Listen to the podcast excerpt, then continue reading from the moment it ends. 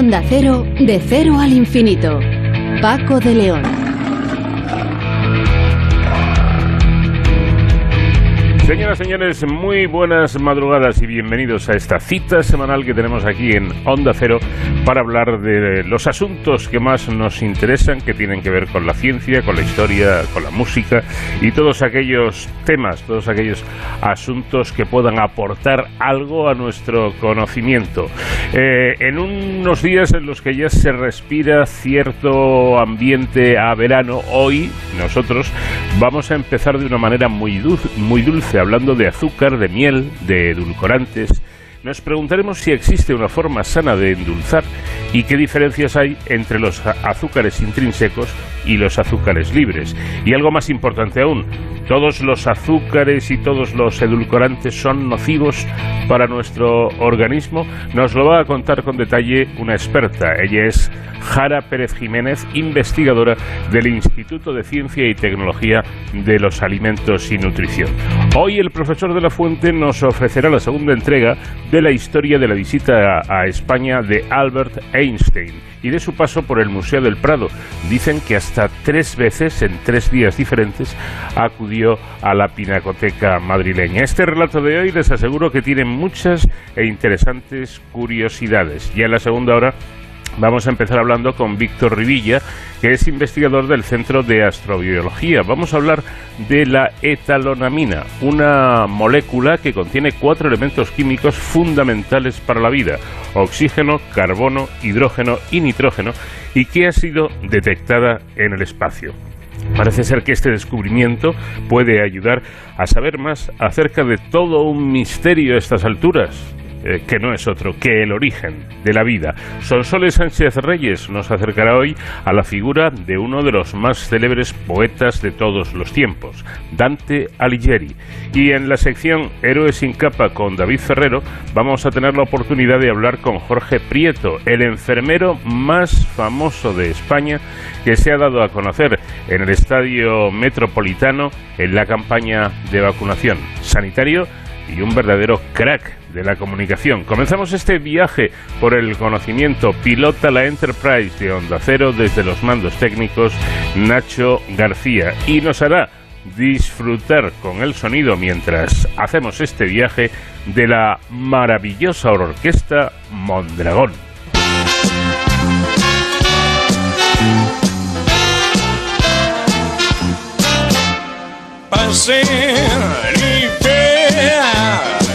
Función va a comenzar. Hacer ni la verbena espectacular. Contemplen al monstruo vestido de araña, la bestia peluda que chupa y que mama, la niña sin sexo en urna de agua y al fantasma de Superman. Y al fantasma de Superman paseo y vea, la función va a comenzar. Paseo y vea, la verbena espectacular. Niños enanos, la función empieza. El fakir de China se arranca una pierna. La mujer barbuda no sirve de puta. Y hay equilibristas colgados y colgados. Y aquí en un instante tenemos la maravillosa cabeza parlante. Pasen y vean, la función va a comenzar. Pasen y vean, la verbena espectacular. Salió disparado el hombre cañón y la bestia gris es de sexy ficción. Vamos a dormir en la jaula del vampiro y despertaremos más.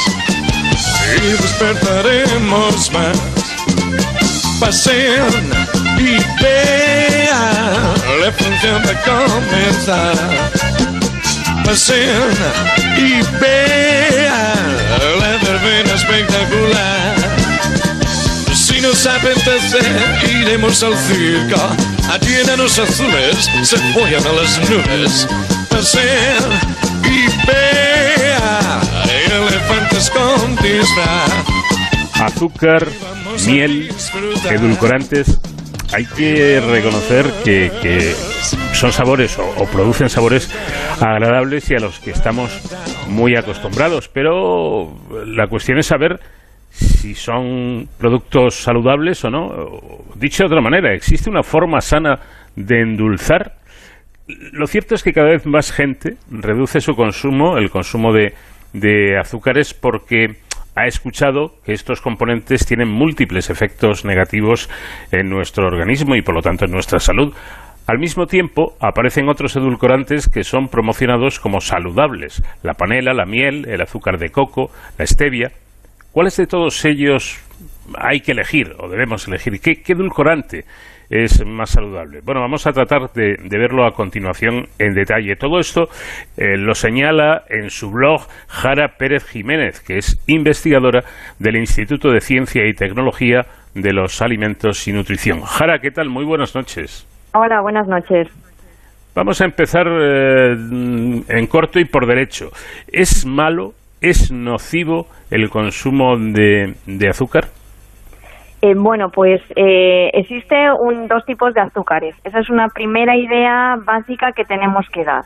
están lo que se llaman azúcares libres y lo que se llaman azúcares intrínsecos. Para explicarlo muy deprisa, Azúcares libres son los que se añaden al alimento, ya sea por el consumidor en su casa, por la industria o los que están presentes de manera natural en miel, sirope o zumos. Y luego tenemos los azúcares intrínsecos, que son los que están dentro del alimento, que forman parte de la estructura de ese alimento. Lo que sabemos a día de hoy es que un consumo elevado de azúcares libres, insisto, los que se añaden al alimento, los que están en mieles, siropes o zumos, es perjudicial para la salud. Hay unos niveles máximos establecidos por la Organización Mundial de la Salud y sabemos que aumentan claramente el riesgo de enfermedades cardiovasculares, diabetes o alteraciones hepáticas, entre otros aspectos. Ahora, ahora hablaremos de porcentajes sobre lo que dice la OMS precisamente, pero volviendo al azúcar, a, los azúcares eh, libres, es decir, las cucharadas que cogemos del azucarero, eh, ¿verdad? Esto Mm, hay que ser eh, eh, muy mesurados en el, en el consumo de este tipo de, de, azúcar. Mm, sería preferible no consumir nada de este tipo de, de azúcar. Pues o bueno, con moderación no pasa nada. Bueno, lo que tenemos que pensar es cuanto menos mejor. Y tenemos que pensar que ahora mismo la mayoría de la población está consumiendo de más. Es decir, si quien nos está escuchando piensas que yo no sé si consumiré más o de menos, bueno, pues estadísticamente lo más probable es que esté consumiendo azúcar libre de más. Porque no es solamente el que añadimos con la cucharada de azúcar en casa, es que ya compramos muchos alimentos que llevan una parte importante de azúcares libres. Entonces, mm. realmente no es un componente que nosotros necesitemos. Lo que nosotros sí necesitamos son carbohidratos. Digo esto porque muchas veces ha ido esta idea de que, bueno, es que el cerebro necesita azúcar, entonces mm. algo de azúcar tenemos que, que tomar. Bueno, en realidad nuestro cuerpo los carbohidratos, es decir, lo que sería almidón, carbohidratos complejos, los puede descomponer en azúcar. Entonces, si una persona tiene una dieta en la que está tomando cereales integrales, tubérculos, legumbres, con eso está consumiendo carbohidratos complejos, le va a llegar ese azúcar al cerebro, no tiene por qué preocuparse por eso y no tiene necesidad de consumir azúcar. Eh, si no quiero eliminar por completo los azúcares libres de mi dieta, bueno, pues puedo tener un consumo mínimo, pero ya digo, siempre cuanto más bajo, mejor va a ser. Bueno, pues queda claro, es evidente que el cerebro necesita azúcar para su correcto funcionamiento, pero el azúcar puede ir en las patatas, puede ir mm. en la pasta, puede ir en muchos de los eh, em, alimentos que tomamos, en los carbohidratos principalmente, sin necesidad de que nosotros tengamos que añadir más. Vamos ahora con los porcentajes, si le parece. Mencionaba mm. usted las recomendaciones de, la OMS, la Organización Mundial de la Salud, ha establecido un consumo diario, usted lo menciona en su blog, em, un consumo diario responsable de azúcares libres que sería en torno al 5% de las calorías consumidas en un día. Bien, esto está muy bien que lo diga la OMS, pero ¿cómo se calcula esto? Yo me gustaría saber cuántas cucharadas son, o no sé, o cómo se mide el azúcar, porque usted me habla de, de 20 gramos y yo no me hago una idea de lo que son 20 gramos. Si usted me dice, pues una cucharadita al día, eh, me entero. Vale, bueno, pues una cucharada, eh, no cucharadita, cucharada, sopera rasa, son unos 10 gramos de azúcar.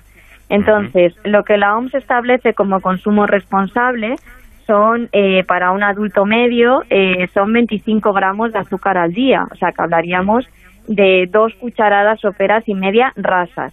Es decir, eh, que como vemos ya, eh, ahí tenemos holgura para meter azúcar. Eh, no es tampoco, eso le iba a decir, no me parece tampoco, ¿eh? Claro, claro, lo que ocurre es que ahora mismo tomamos muchísimo más, porque muchas veces compramos un yogur azucarado, que solamente ya el yogur lleva más de esa cucharada sopera rasa, por no hablar de una lata de refresco que con una sola lata ya estamos superando esa cantidad diaria, porque en una lata eh, estamos tomando 33 gramos de azúcar. Entonces, ya solo con esa lata o con muchos postres estamos superando esas cantidades sí que es importante decir que la OMS establece ese consumo como responsable, pero no como un consumo. Esto no es como las vitaminas, que yo me tengo que tomar un mínimo de vitaminas al día. Insisto, como me he dicho antes, podríamos no tomar nada de estos azúcares libres. O sea, que si alguien está en un nivel bajo de consumo de azúcares, que no se ha quedado a la conclusión de, uy, yo lo tengo que subir para llegar a esos 25, ¿no? Lo que la OMS dice es, bueno, un consumo responsable serían 25 gramos al día para un adulto medio eh, en un límite estaríamos en 50 gramos al día como mucho y la realidad hoy es que tenemos grandes porcentajes de la población que alcanzan los 80 100 gramos de azúcar al día. Ya digo, no es porque cojan la cuchara y estén añadiendo en casa ocho cucharadas una tras otra, sino por el consumo de azúcares que forma parte de alimentos que se han añadido durante la preparación. Bueno, pues usted lo ha mencionado y con ello ha abierto la lata, nunca mejor dicho. Yo me enteré una vez, supongo que será verdad, que una lata de refresco eh, eh, lleva aproximadamente como unas siete u ocho cucharadas de azúcar añadido. Realmente me pareció una, una barbaridad. Y desde hace años, pues como muchas otras personas, yo personalmente tomo refrescos que señalan en su etiquetado sin azúcar pero realmente no llevan nada de azúcar. Bueno, los eh, refrescos etiquetados como cero no llevan nada de azúcar.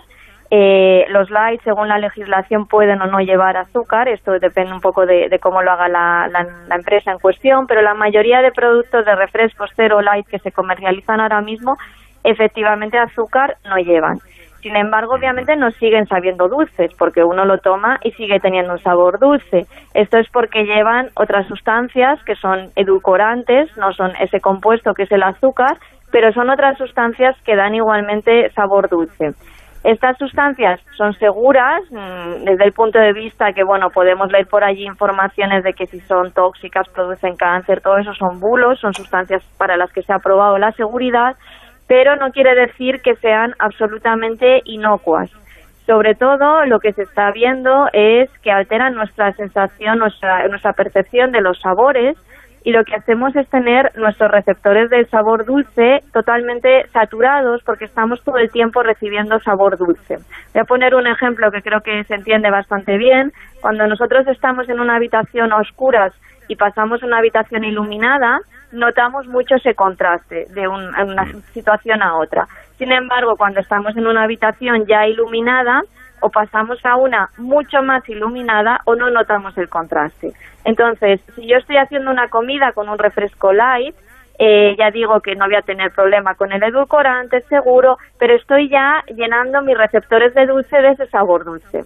Cuando llega el postre, si me dan una pera, digo que la pera no me sabe a nada.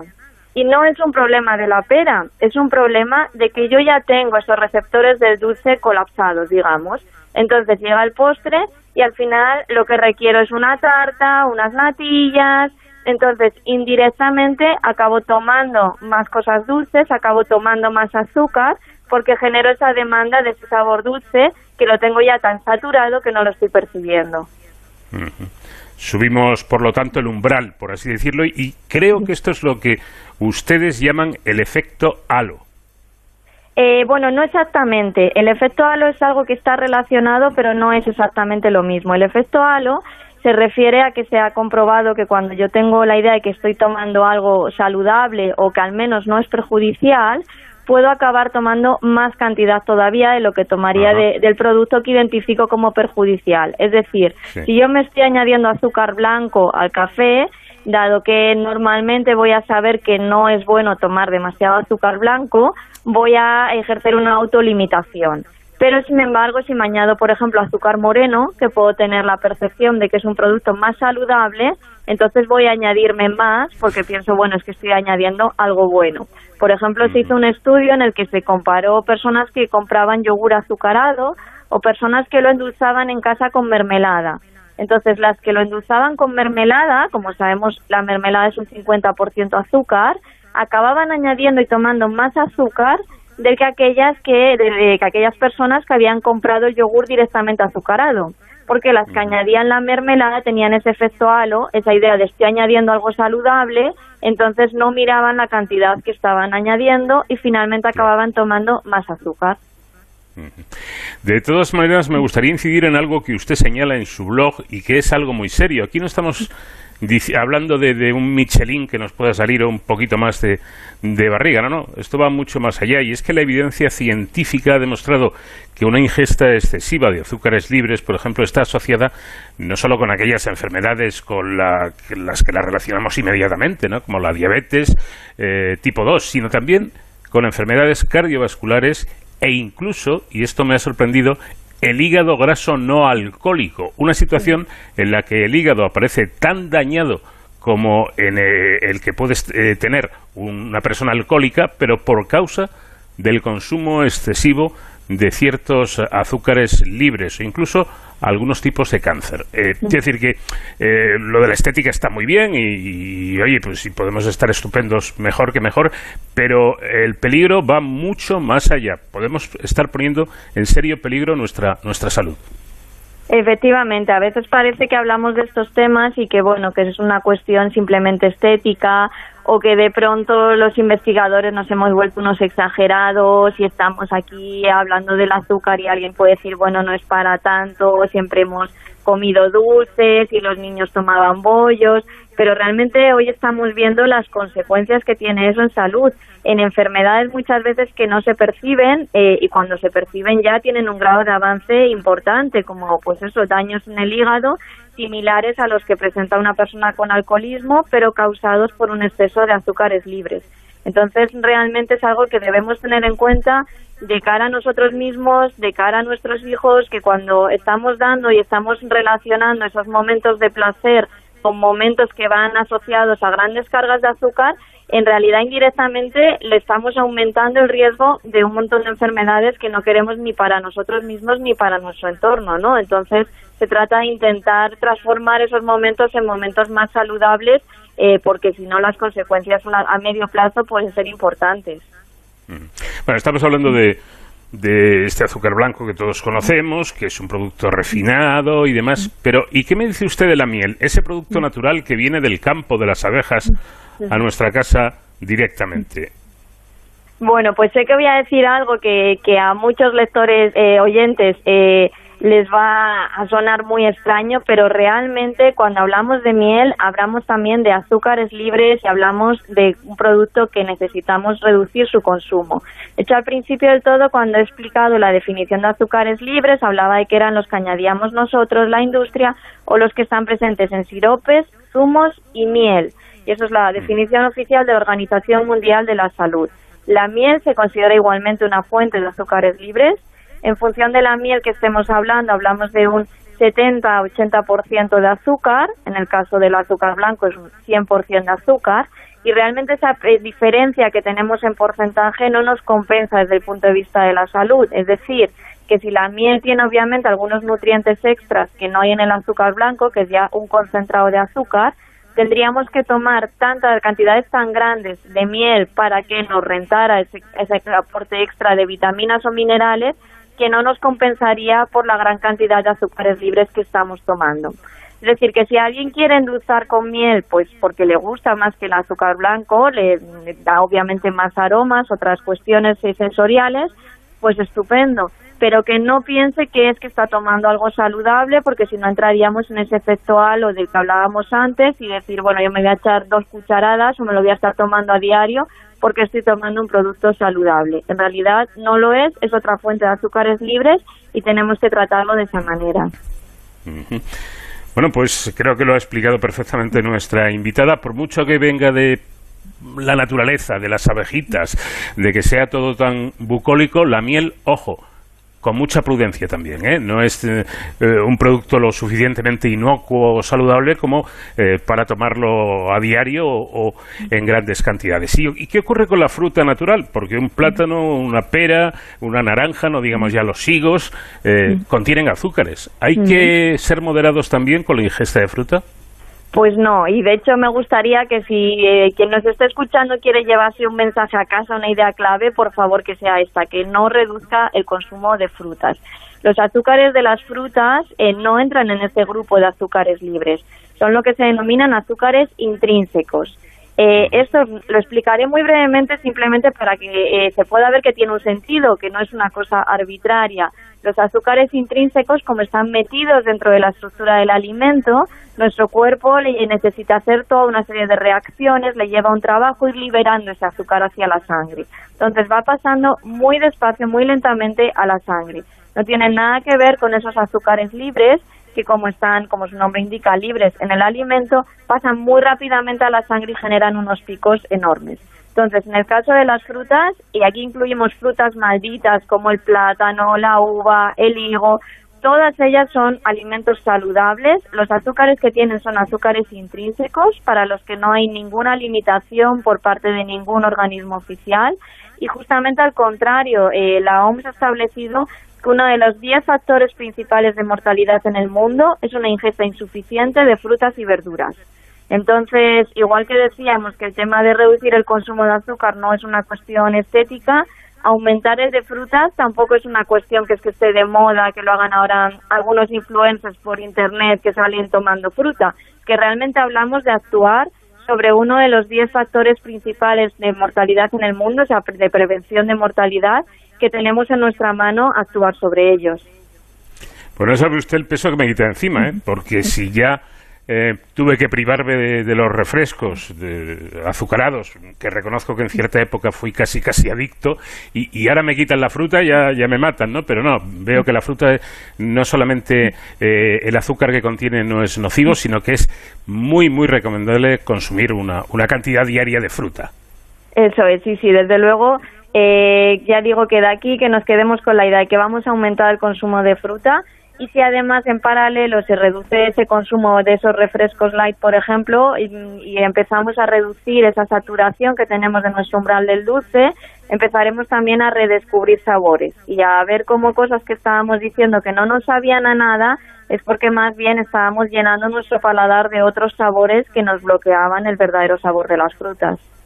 Bueno, llegados a este punto, eh, me temo eh, por ser eh, ligero, eh, utilizo la expresión, me temo que no existe ningún edulcorante saludable. En realidad no. todos andamos ah, en busca de la solución milagrosa, que si la miel, la panela, el azúcar moreno, la stevia, y en realidad no. en los que son fuentes de azúcares libres, como la miel que hemos hablado, o el azúcar moreno y la panela, van a hacerlo igual, tengan un 100% de azúcar o tengan un 90% de azúcar, y otros que no tienen calorías, eh, como pueden ser la sacarina, la stevia, pues estos van a estar contribuyendo a ese problema del umbral del dulce, a llenarnos constantemente la boca de sabor dulce. Con lo cual la idea sería, vamos a endulzar con lo que prefiramos, pero vamos a endulzar lo, menor, lo menos posible. Bueno, y voy a terminar con una reflexión que yo me hago, y a lo mejor usted me puede sacar de dudas. Cuando un bebé nace, eh, y los que somos padres lo, sabemos bien, mm, eh, se alimenta eh, únicamente de leche, a la que no se le edulcora ni se le azucara de ninguna manera, y el, niño es feliz y, y, come, y come ese alimento con gusto. Pero pasados unos meses empezamos a añadir azúcar a la comida de los niños. Si esto es mm. malo, ¿por qué lo hacemos? Pues bueno, en realidad... Quiero decir, si de niños no nos acostumbraran al azúcar, de adultos directamente es que rechazaríamos el azúcar. Efectivamente, tiene mucho que ver eh, la educación que se hace del paladar de niños. O sea, por un lado es cierto que nuestro cerebro está programado para eh, que le guste el dulce, porque también era, eh, bueno, en tiempos ancestrales era una forma de defensa. Muchas plantas que son tóxicas tienen sabores amargos, entonces realmente cuando algo sabía dulce era una señal de esto no está envenenado. Entonces tenemos una búsqueda de ese sabor dulce. ¿Qué es lo que ocurre? Que efectivamente eh, lo que estamos tendiendo es acostumbrarnos cada vez más a ese dulzor constante. Tenemos que pensar que no siempre ha existido el azúcar en nuestra cultura y en concreto la producción de azúcar industrial es algo que tiene unos siglos, no es algo que se haya eh, generado desde tiempos remotos. Entonces, efectivamente tenemos esa costumbre de ya a los bebés empezar a darles, por ejemplo, el yogur azucarado y entonces empezar a estar introduciendo ese sabor dulce desde edades muy tempranas.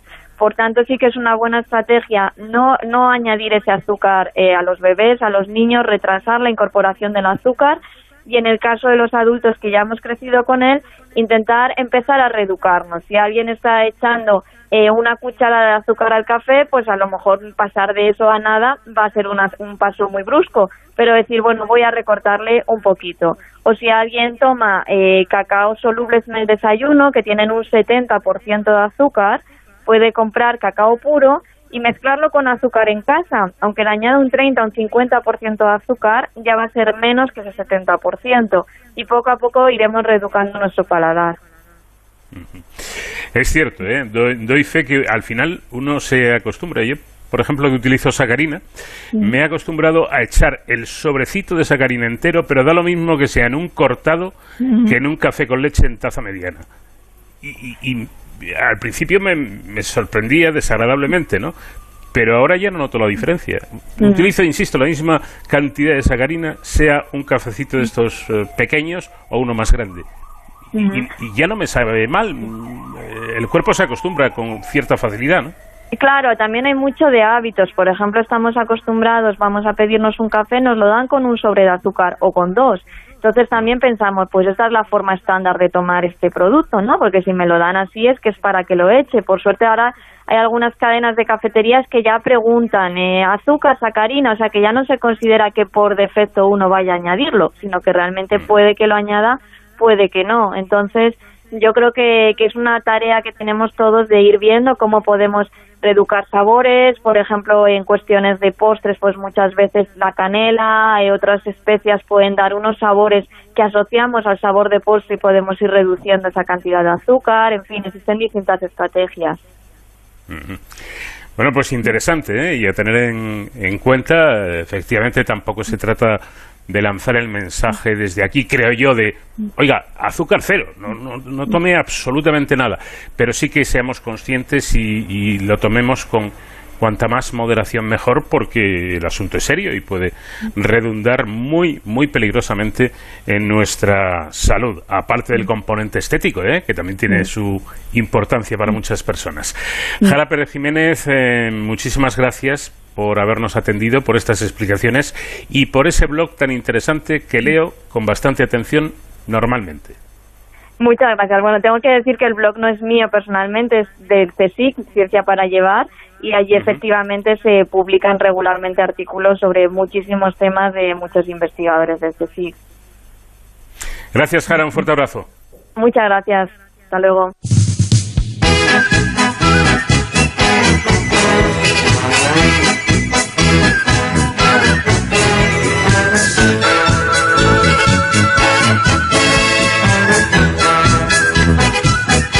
De cero al infinito en onda cero. Paco de León.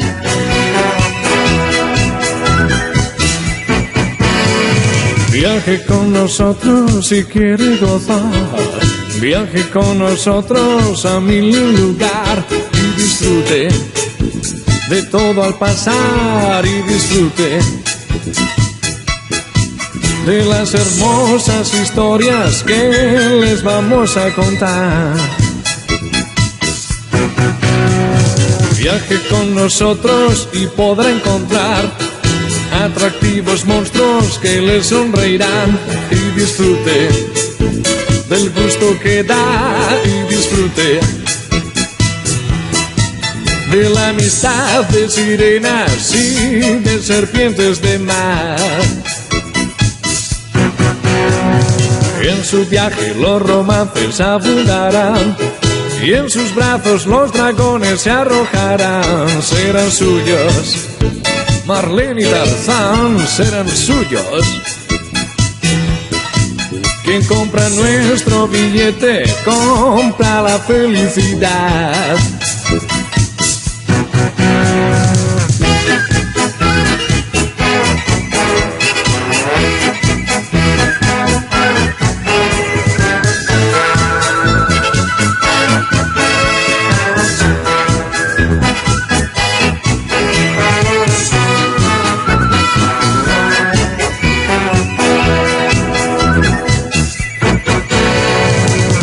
Nosotros viaja el sueño y la novedad, la alegría, la sorpresa y el carnaval, todos juntos. Iremos allá, todos juntos. Quien compra nuestro billete, compra la felicidad. Viaje con nosotros si quiere gozar Viaje con nosotros a mi lugar y disfrute de todo el pasar y disfrute de las hermosas historias que les vamos a contar. Todos juntos.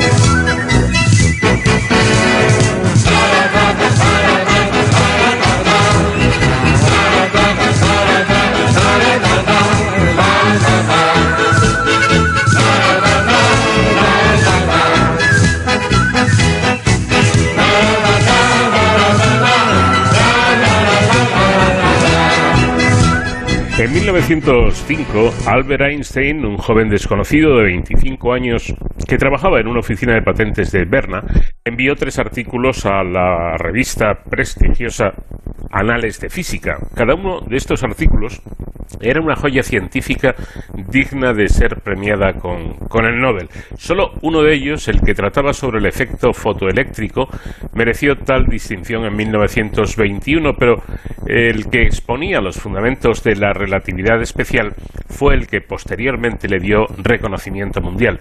Esta teoría rompía los moldes de la física de principios del siglo XX y suponía una auténtica revolución en el mundo científico y en el pensamiento filosófico.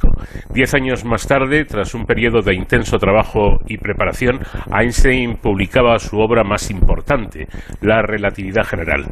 La gravedad dejó de ser una fuerza que actuaba al instante y a distancia, como afirmaba el gran Newton, eh, para convertirse en una manifestación de la geometría del espacio-tiempo.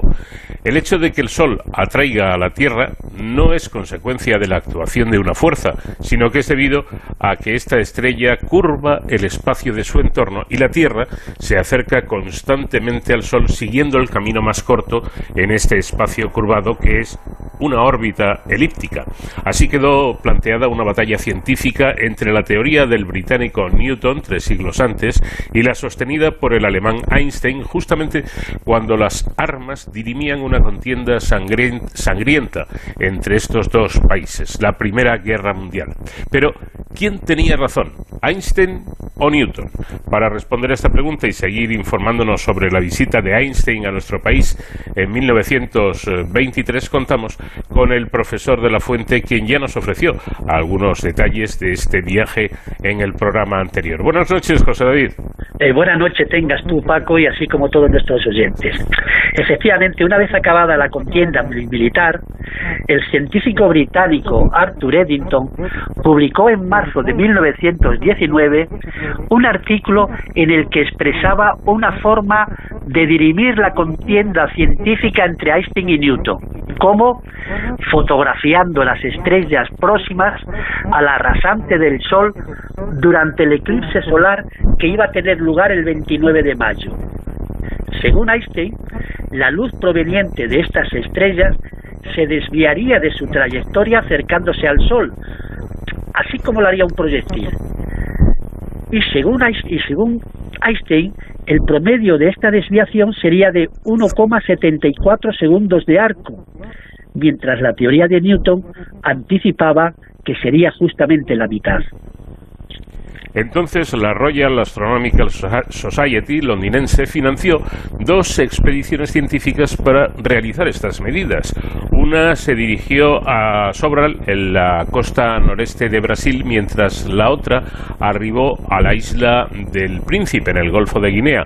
La primera tuvo el infortunio de que las nubes impidieron hacer fotografías de calidad, pero la expedición a la isla del Príncipe consiguió 26 fotos en muy buen estado y además con una excelente resolución. Fotos, Paco, que fueron minuciosamente analizadas por los jefes de ambas expediciones, los británicos Eddington y Dyson. Por fin, en noviembre de este año de 1919, dieron a conocer en un acto público su informe. Y resultó que Einstein era el triunfador. En efecto, los británicos así dieron un ejemplo de cómo la ciencia no divide a los pueblos, de que en el mundo de la ciencia no hay fronteras. Los vencedores de la Gran Guerra reconocieron públicamente que un alemán había vencido a su gran científico Isaac Newton. Los discípulos de Einstein mostraron su euforia al recibir esta noticia, pero el genio alemán, que en todo momento había estado convencido del desenlace final, se mantuvo sereno y humilde al afirmar en el diario Times de Londres, nadie debe pensar que la gran creación de Newton ha sido derrocada con mi teoría, solo lo que he hecho ha sido ampliarla. El informe británico llenó las portadas de los principales diarios del mundo y la fama de Einstein se extendió por todos los países. Se convirtió así en una celebridad, en una estrella mundial y su foto apareció en todos los medios. De ahí la anécdota que contabas en el programa anterior de la castañera madrileña que al reconocerlo gritó ¡Viva el inventor del automóvil! Esta anécdota, Paco, refleja muy bien la actitud de la gente, incluso de los intelectuales respecto a Einstein. Todos lo admiraban, como ya dije, porque había descubierto algo muy gordo, pero salvo una minoría de científicos no sabían en qué consistía exactamente. El otro día comentabas que los asistentes a sus conferencias, hombre, pues tampoco se terminaban de enterar mucho. No, no, eso reconoció Einstein en las notas que escribió sobre este viaje a España. Encima hablaba en las conferencias en alemán, que según él era el único idioma en el que puedo hablar inteligiblemente acerca de mi teoría, según comentó por carta a, Rey Pastor. En esta carta aceptaba su invitación, según sus palabras, a condición, fíjense los oyentes, a condición de que limite mis conferencias al área de la ciencia y de que pueda valerme de dibujos y fórmulas matemáticas, ya que dada mi incapacidad para hablar en español y mi deficiente conocimiento del francés, según dijo, sería incapaz de presentar mis conferencias si solo tuviera que valerme de palabras. Pues esto resulta curioso porque entonces Einstein podemos decir que fue el precursor de todas las conferencias de la actualidad en las que el conferenciante o el ponente seguía con el apoyo de una proyección audiovisual que complementa también sus explicaciones, es decir, lo que conocemos como una presentación, pero por lo que dices, ni por esas. La mayoría del público asistente, con imágenes o sin ellas, no se enteró de nada. Pero bien, tuvo la fortuna ese público de ver de cerca al mayor genio científico de la historia, por lo menos para mí. Yo, desde luego, también hubiera asistido a sus charlas, aunque no tengo ni idea de alemán, y hubiera tenido que pagar 25 pesetas de entonces, ojo, una cantidad importante, como tuvieron que abonar los no invitados. Aparte de los gastos de estancia, Einstein cobró 3.500 pesetas por las tres conferencias que impartió en Madrid, otras tantas por las que impartió en Barcelona y 2.000 por las dos de Zaragoza. Así se llevó un buen dinerito. Piensen nuestros oyentes que 3.500 pesetas era lo que cobraba al año un catedrático de universidad. No está mal, y él cobró esa cantidad por tres conferencias en, Madrid y, en Zaragoza salía un poco más barato, dos, dos mil pesetas exactamente. Porque en Zaragoza, Paco, fueron dos en vez de tres. Dos en vez de tres, exacto.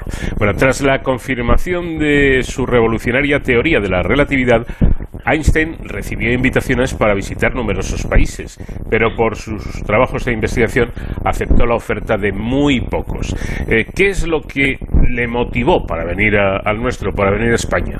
Pues mira, no, no lo sé exactamente, pero tal vez su posición de España como país neutral durante la Gran Guerra, o quizá el momento de gran auge intelectual y científico que se vivía en nuestro país, periodo que ha terminado por llamarse la Edad de Plata de la cultura española.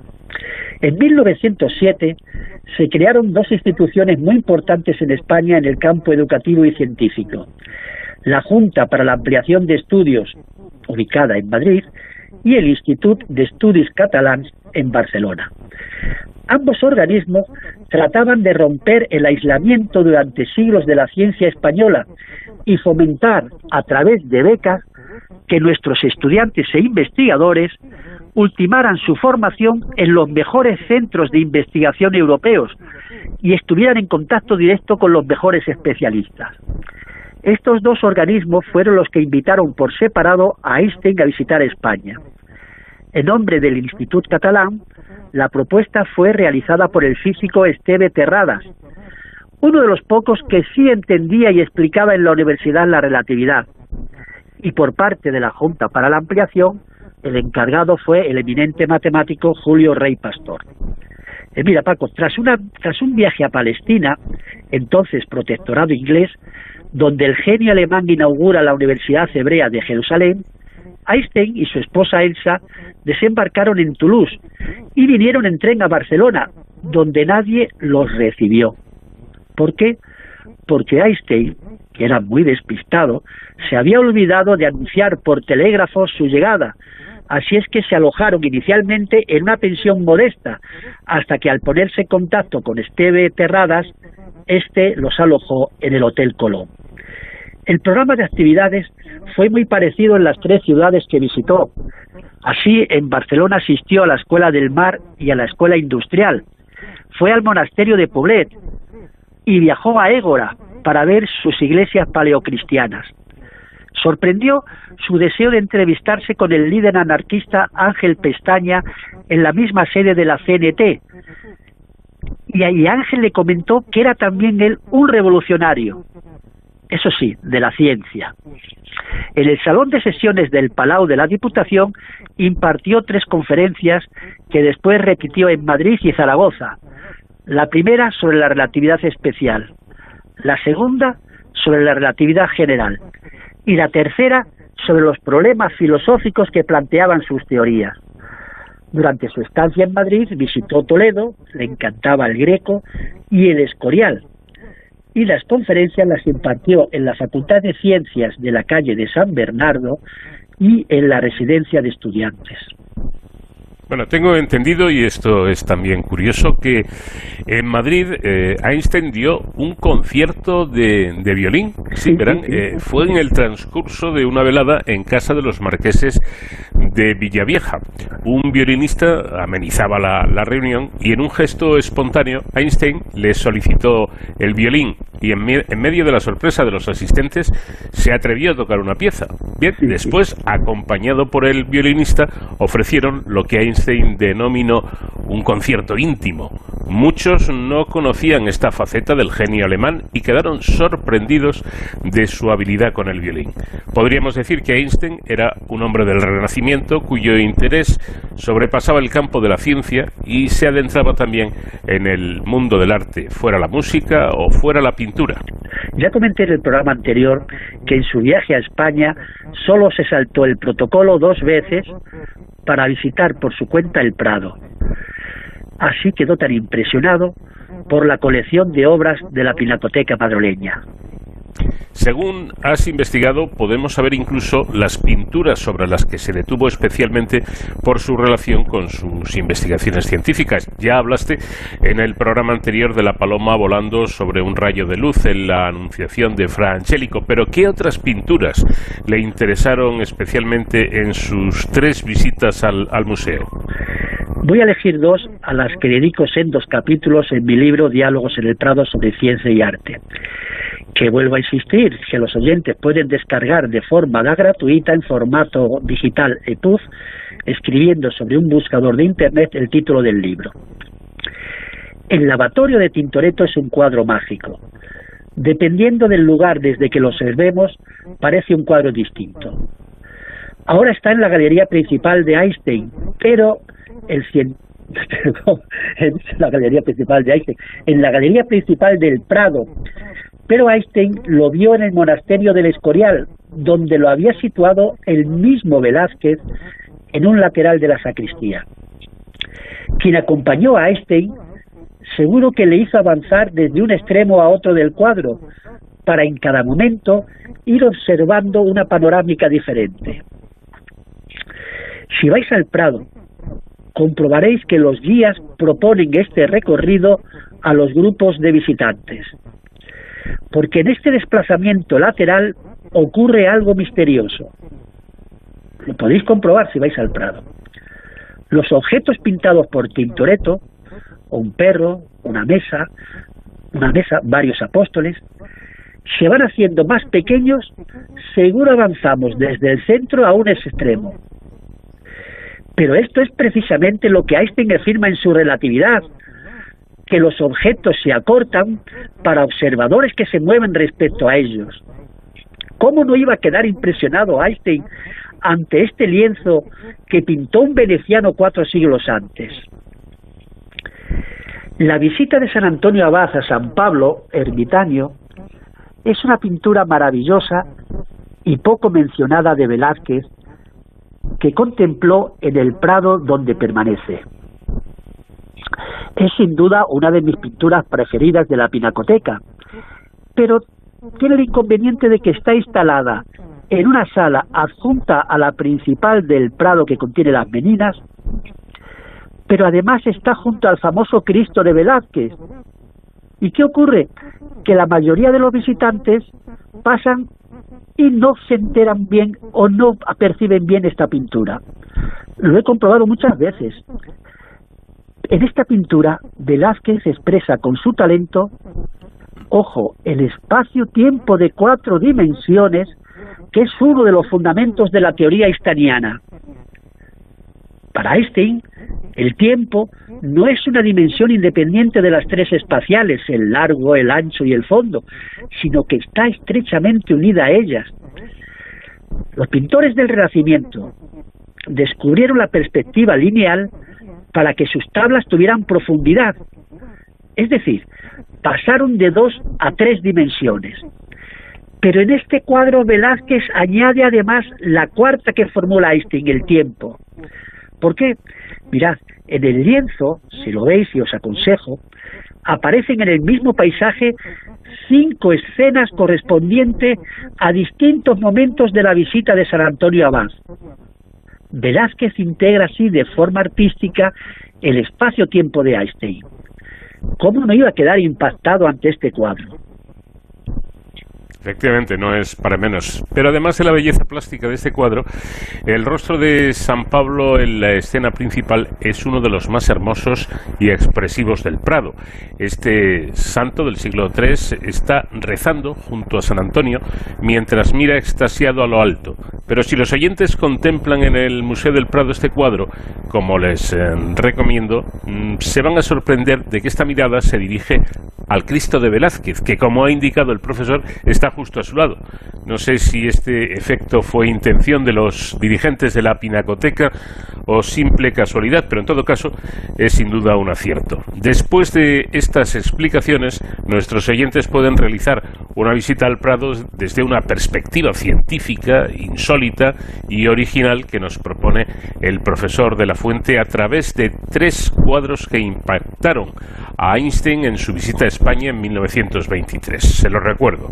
La Anunciación de Fra Angelico, el lavatorio de Tintoretto y la visita de San Antonio Abad a San, Pablo, a San Pablo, ermitaño de Velázquez. Tres obras, tres cuadros que yo creo que les va a resultar interesante observar con esta nueva perspectiva que nos ha ofrecido nuestra colaborador, nuestro colaborador. Pues nada más por hoy, José David, pero te espero la próxima semana.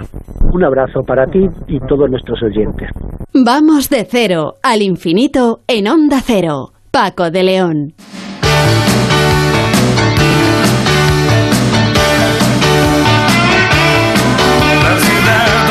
Y así, con la maravillosa voz de Javier Gurruchaga y su orquesta Mondragón, llegamos al momento de los servicios informativos de Onda Cero, noticias, información y después continuamos aquí, en De Cero al Infinito. Con el veneno de la ciudad, la ciudad donde vivo es mi cárcel y mi libertad. La ciudad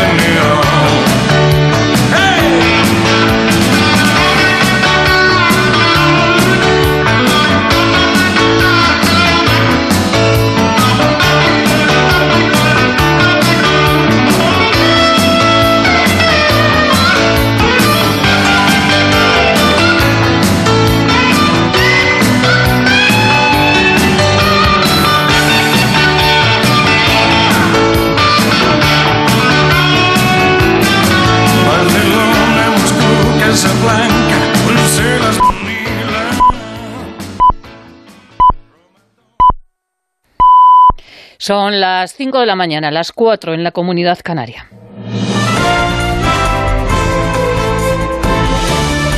Noticias en Onda Cero.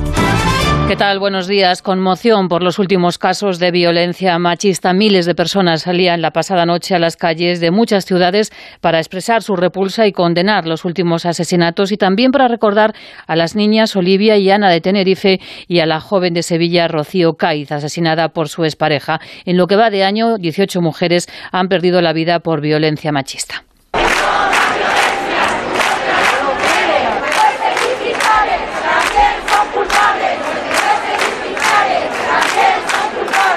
En Tenerife, el buque Ángeles Alvariño continúa este sábado la búsqueda de la pequeña Ana y también del padre después de que la tarde del jueves se encontró el cadáver de la pequeña Olivia de seis años a mil metros de profundidad. Desde Costa Rica, el presidente del gobierno, Pedro Sánchez, se ha mostrado consternado y ha dicho que es el momento de reivindicar el pacto de Estado contra la violencia de género y la reina Leticia también expresaba su dolor.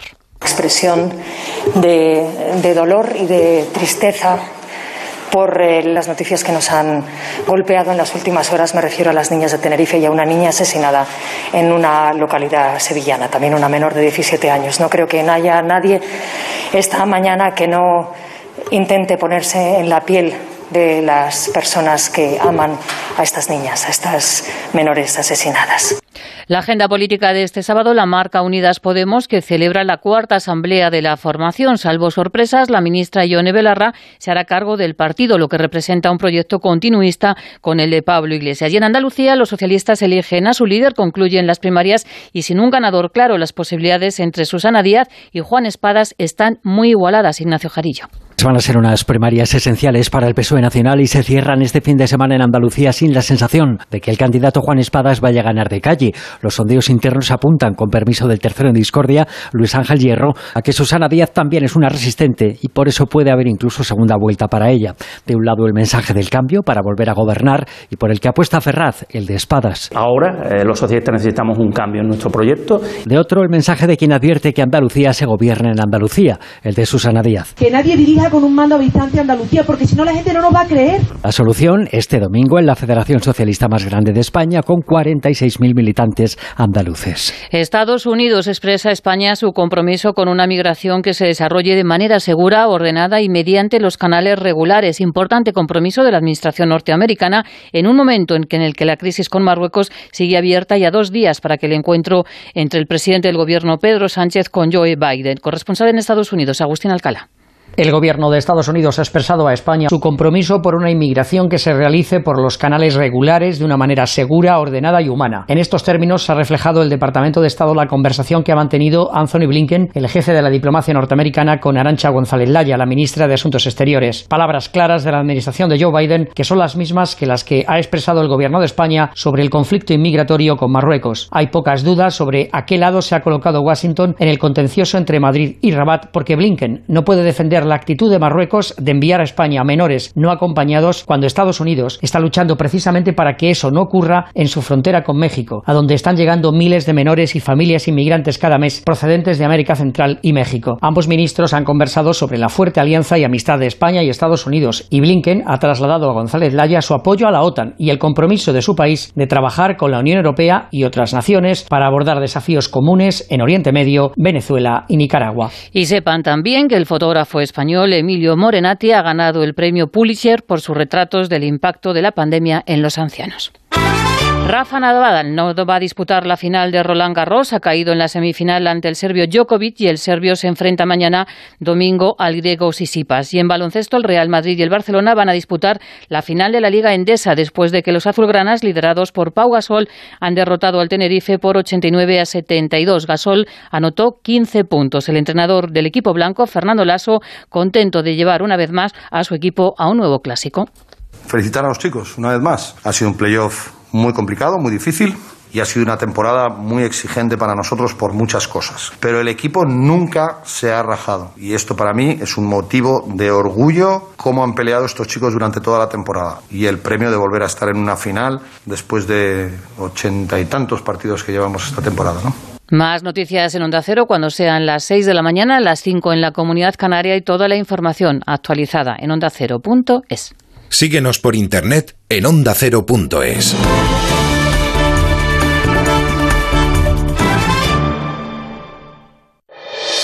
Este sábado disfruta del mejor fútbol europeo en Radio Estadio. Desde las 5 de la tarde te contamos la última hora de la selección española a dos días de su debut en la Eurocopa. Sé por dónde vas, que quizás estamos más cerca de ese tipo de partidos que del 6-0 famoso Es que hay, una, hay un partido ahí en medio que nos confunde a todos, que es ese 6-0 contra Alemania, pero todo lo demás es esto. Y por supuesto, lo más destacado de la segunda jornada de competición con los partidos Dinamarca-Finlandia y Bélgica-Rusia. Este sábado desde las 5, la Eurocopa se juega en Radio Estadio, con Antonio Esteba y Javier Ruiz Taboada. Te mereces esta radio. Onda Cero, tu radio.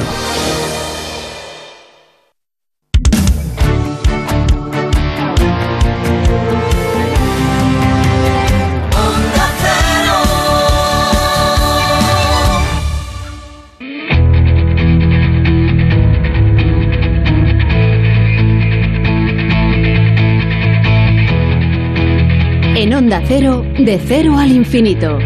Paco de León.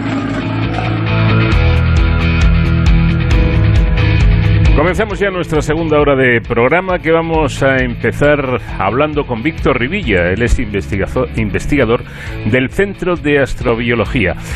Vamos a hablar de la etalonamina, una molécula que contiene cuatro elementos químicos fundamentales para la vida: oxígeno, carbono, hidrógeno y nitrógeno y que ha sido detectada en el espacio. Este descubrimiento es importante porque puede ayudar a saber más acerca de uno de los grandes misterios que permanecen, el misterio del origen de la vida. Con Sonsoles Sánchez Reyes eh, nos vamos a acercar a la figura de uno de los más célebres poetas de todos los tiempos, Dante Alighieri.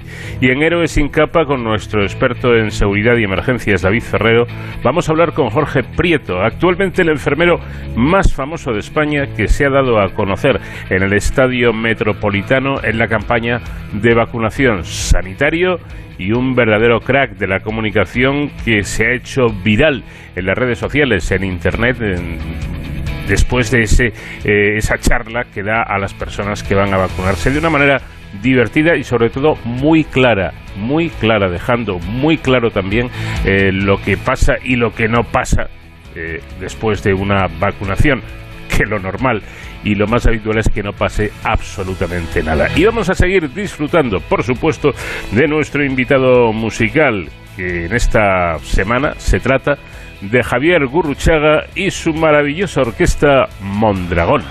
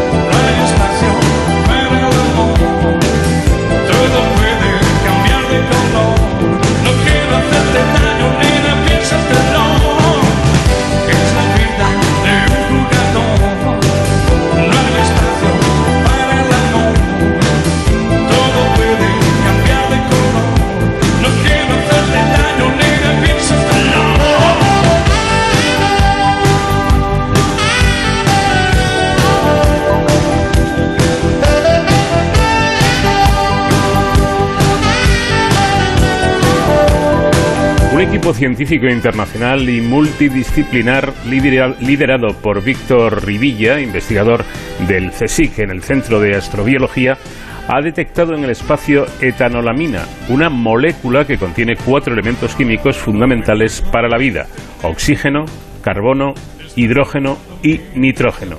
La etanolamina forma parte de los fosfolípidos, fosfolípidos, que son moléculas que constituyen las membranas celulares, las cuales fueron precisamente cruciales en el origen y evolución temprana de la vida en la Tierra. Víctor Revilla, ¿qué tal? Muy buenas noches. Buenas noches, Paco. Muy bien. ¿Dónde se ha producido exactamente el descubrimiento? Pues hemos detectado esta molécula que se ha introducido muy bien y explicado su importancia en, en una nube molecular en el centro de la galaxia. ¿Y qué es una nube molecular? Es un, una estructura situada en, en el espacio exterior, formada por moléculas como esta y otras muchas más simples y granos de polvo. Y son los lugares en los que se forman y se formarán nuevas estrellas y planetas. y, perdona mi ignorancia, Víctor, pero vamos a ver, es que esto es de verdad em, casi magia, ¿no? ¿Cómo puede detectarse algo así? Algo que se produce a esa distancia larguísima. Claro, porque esta nube, esta zona que, que es, la cuna de nuevas estrellas y planetas, está situada en el centro de nuestra galaxia. Nuestro, nuestro sistema solar no está en el centro, estamos en la periferia de, de la Vía Láctea, así que estamos situados a 100.000 años luz de distancia de esta, de esta nube. ¿Cómo podemos ver algo tan pequeñito como una molécula? No hemos visto una, hemos visto muchas moléculas como, eh, de etanolamina, no solo una, pero aún así son estructuras muy pequeñitas, ¿no? ¿Cómo somos capaces de verlo? Bueno, pues no es magia, es, es ciencia, porque estas moléculas, cuando están en, en estas nubes, de gas y de polvo no están quietas. Aunque hace mucho frío, tenemos temperaturas de menos 260 grados aproximadamente en estas nubes, las moléculas en el gas consiguen moverse. Vibran, son las moléculas son un conjunto de átomos y vibran y, giran eh, y rotan a través de alrededor de su eje. Cuando lo hacen, emiten unas señales, unos fotones a unas frecuencias muy determinadas. Bueno, pues esas señales que emiten las moléculas, podemos recibirlas gracias a potentes radiotelescopios eh, que tenemos a nuestra disposición para recibir este tipo de señales e identificar la presencia de estas moléculas. Y en este trabajo en concreto hemos usado dos radiotelescopios, que son antenas muy grandes, una de 30 metros de diámetro situada en, en, en el Pico Veleta, en, en Granada, y otra en Guadalajara en el Observatorio de Lleves de 40 metros de diámetro. Eh, te voy a confesar una cosa, Víctor. A, mí, eh, eh, ya sé que, que, la ciencia no es magia, que ciencia, pero a mí me parece que de algún modo la ciencia es mágica, es magia, pero sin truco, lo cual es mucho más interesante. tiene un truco que, que, sabemos explicar bien y que está basado, digamos, en leyes físicas. a ver, en este, en, este, en, en este caso, sabemos, ¿por qué sabemos que la, los, la, señal que nos ha llegado es esta molécula y no es otra? Pues porque sabemos que cada molécula tiene una firma, una firma química muy concreta y esta molécula emite a unas determinadas frecuencias muy específicas que hemos identificado en nuestros datos cuando hemos observado con nuestros telescopios. Sin duda. Vamos a seguir avanzando en la cuestión, ¿no? Porque decís que eh, los resultados eh, obtenidos sugieren que la etanolamina se sintetiza eficientemente en el espacio interestelar en nubes moleculares, como comentabas, donde se forman nuevas estrellas y sistemas planetarios. Y aquí empiezo a perderme un poco, porque yo te preguntaría, ¿qué tiene que ver esta molécula en la formación de estrellas? Claro, la cuestión es, sabemos que, está en la nube molecular, que es el material inicial que formará estrellas. Eso lo sabemos porque la hemos detectado. Entonces, en, esta nube molecular, como eh, ocurrió en nuestro, en nuestro sistema, nuestro sistema planetario, nuestro sistema solar, nuestro sistema solar se formó a partir de una nube más pequeña, que esta en la que hemos estudiado, de gas y de polvo, mm. que colapsó por efecto gravitatorio y acabó formando nuestro Sol y de forma simultánea otra serie de cuerpos. Primero unos protoplanetas que fueron evolucionando hasta que formaron eh, la estructura con los diferentes planetas del sistema solar y otros cuerpos como asteroides y cometas. Bueno, pues si sabemos que la etanolamina era uno de los ingredientes de esta receta del sistema planetario, la etanolamina pudo acabar en, que sabemos que formaba parte de los ingredientes iniciales, en cometas y asteroides. Y sabemos bien por estudios anteriores que gran un, durante las primeras fases de nuestro sistema solar, de nuestra joven Tierra, hubo una gran cantidad de material químico, en particular sabemos que llegó gran cantidad de agua a nuestro planeta a través de impactos de meteoritos y cometas. Entonces estos meteoritos y cometas pudieron funcionar como vehículos que transportaron moléculas a la Tierra que después favorecieron la receta que dio lugar a, la vida. En particular, esta etanolamina que nosotros hemos visto en la nube molecular sí formó parte de meteoritos y cometas de nuestro eh, sistema solar y sabemos que hay detecciones de etanolamina en al menos un meteorito, entonces sabemos que en nuestro sistema solar sí que hubo también etanolamina en, en las fases iniciales, pudieron llegar a nuestro planeta y una vez allí ayudar a alimentar a la química prebiótica que pudo lugar a, a, los primeros microorganismos y en particular en el caso de la etanolamina a formar las a, formar las primeras membranas porque esta molécula forma parte de los fosfolípidos que son las biomoléculas que forman las membranas de nuestras células todos en nuestro cuerpo tenemos unas células que tienen una membrana que las protege del ambiente exterior y permite que dentro de, de ellas se realicen los procesos metabólicos y de transferencia de material genético necesarios para, para la evolución de la vida. Bueno, y con todo esto que has explicado perfectamente, eh, la pregunta sería, eh, ¿estas moléculas eh, que, constituyen además las membranas celulares, como, estamos comentando, la etanolamina, estaría en el origen del universo o en el origen de la vida en el universo? No, el origen del universo solo había hidrógeno y helio. Son los dos elementos que se formaron en el Big Bang. Después, el resto de elementos más pesados, entre los cuales se incluyen los otros necesarios para la vida, como el oxígeno, el carbono, el nitrógeno, el fósforo y el azufre, se han generado posteriormente en el interior de las estrellas, que son grandes fábricas de elementos químicos. Estas estrellas, cuando mueren, expulsan estos materiales a través de eh, van se van hinchando y van enriqueciendo el medio con estos elementos. Estos elementos se reciclan en nubes moleculares y ahí se van combinando. Los distintos átomos se van combinando formando distintas moléculas. Estas moléculas en nubes moleculares formarán nueva generación de estrellas. Es decir, es un proceso cíclico. Al inicio solo teníamos hidrógeno y helio, después de diversas generaciones de estrellas, se ha ido enriqueciendo el medio interestelar con distintos elementos químicos, entre los cuales están los claves para, para la vida, que pueden combinarse y formar moléculas relativamente simples, porque la etanolamina es una molécula de 11 átomos, pero que pudieron ser precursores de moléculas más relevantes para la biología que conocemos aquí en la Tierra. Vamos, eh, que aquello de que somos polvo de estrellas no iba mal encaminado, ¿no? No, no, está absolutamente cierto. Somos polvo de estrellas y hijos de nubes moleculares. Exacto. Bueno, pero eh, como los eh, investigadores sois como sois, resulta que eh, parece claro que las membranas de todas las células que es, eh, existen en la actualidad están hechas de fosfolípidos, pero todavía hay un gran debate en torno a la naturaleza de las primeras membranas y al propio origen de los fosfolípidos. ¿Por qué ese claro. debate?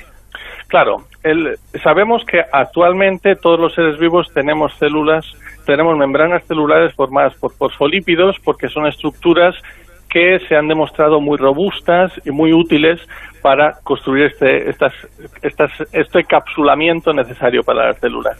Pero los fosfolípidos son estructuras ciertamente complejas. Están formados por una cabeza y dos colas. Es una molécula bastante grande. Entonces, ¿cómo se pudo formar un fosfolípido en condiciones, en las condiciones de la Tierra primitiva todavía no está claro. De hecho, se considera que seguramente las primeras membranas eran unas membranas más simples, formadas por ácidos grasos, que son estructuras algo más simples que un fosfolípido. el hecho de que hayamos visto etanolamina y que esta etanolamina haya podido llegar eh, de forma análoga como llegó el agua a través de impacto de meteoritos y cometas, hace que eh, estas primeras membranas pudieron haber evolucionado incorporando esta etanolamina y se desarrollaron formando los primeros fosfolípidos. Es decir, seguramente las primeras membranas eran más simples, pero una vez que la etanolamina llegó, la aprovecharon para generar membranas más robustas. Y seguramente con, un, con unas membranas más eficientes se favoreció los procesos necesarios para el desarrollo de la, de la vida. Bueno, pues efectivamente ese em, bombardeo de cometas y meteoritos podrían eh, haber estado en, en, el origen de, la aparición de todo esto, ¿no? Pero a su vez, a su vez estiman, eh, asómbrense, que alrededor de mil billones, con B, mil billones de litros de etanonamina podrían haber sido transferidos a, a la Tierra primitiva mediante esos impactos. ¿no? Esto equivale al volumen total del lago Victoria, el más grande de África. Y esto les iba a pensar que la etalonamina se formó posiblemente en el espacio y pudo ser transferida a los meteoritos más tarde. Mi pregunta es, eh, ¿cómo se pudo producir esa transferencia? ¿Cómo, se, cómo pudo llegar esta etalonamina a la, a la, a la Tierra? Sí, exacto. Sí, a través, eh, estando en los meteoritos, eh, la nube molecular colapsó, como, como te comentaba antes, y formaba parte de los meteoritos y cometas.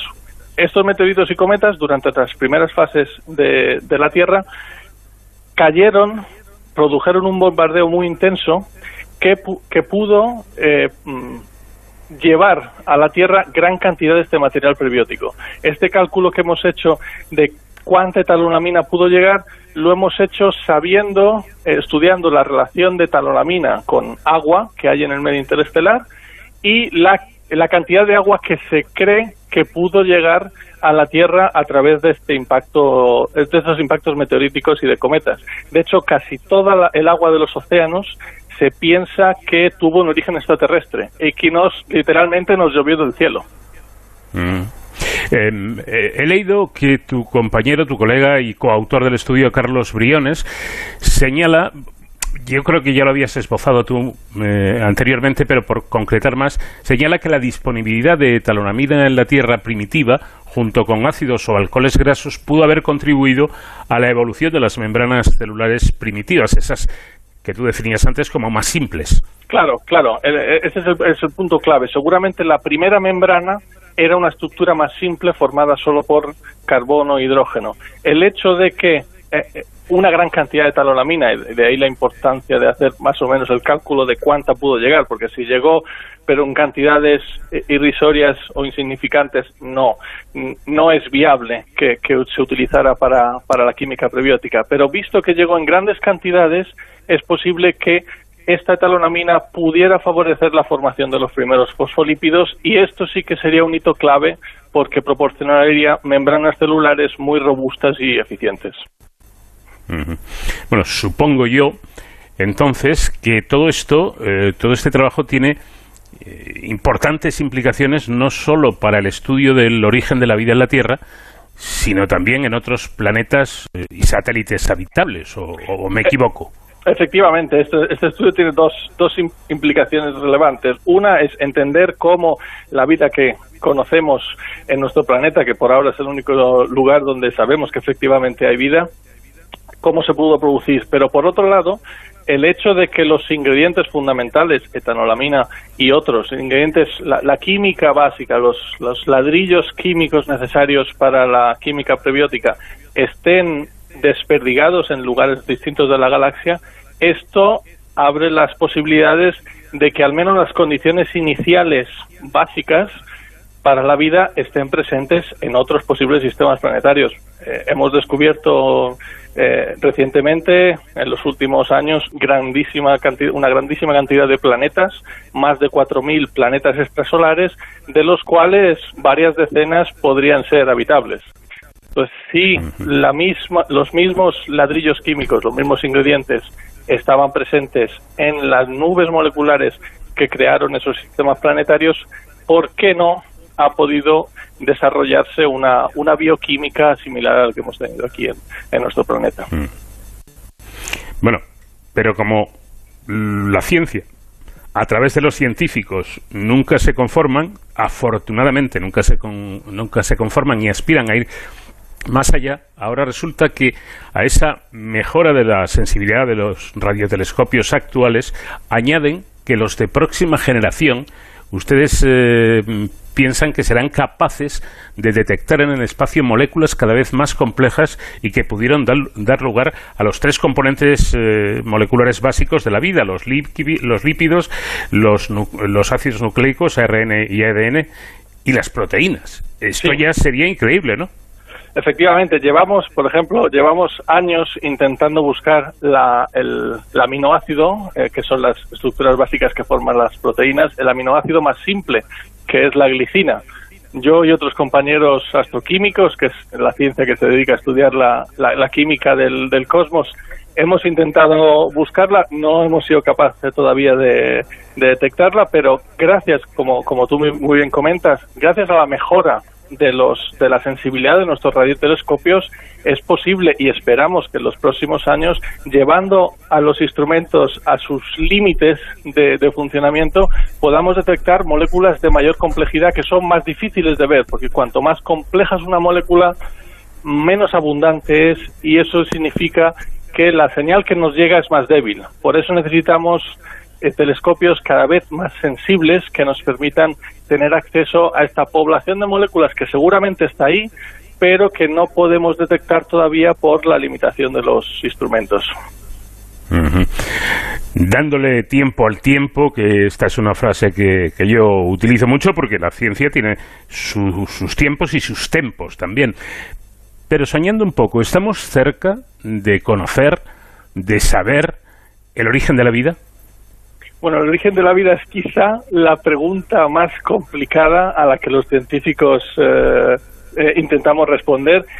Y no y, requiere además eh, como, como has dicho al principio un, un estudio multidisciplinar. En este trabajo hemos trabajado de forma conjunta astrofísicos químicos y biólogos porque donde solo un grupo de ellos no es capaz de resolver las preguntas de forma, de forma completa. Entonces esto requiere un, un trabajo interdisciplinar, requiere el conocimiento de distintos campos y llegaremos a conocer con detalle la, el origen de la vida. Bueno, pues eh, es una pregunta tan difícil de responder como el origen propio de la vida.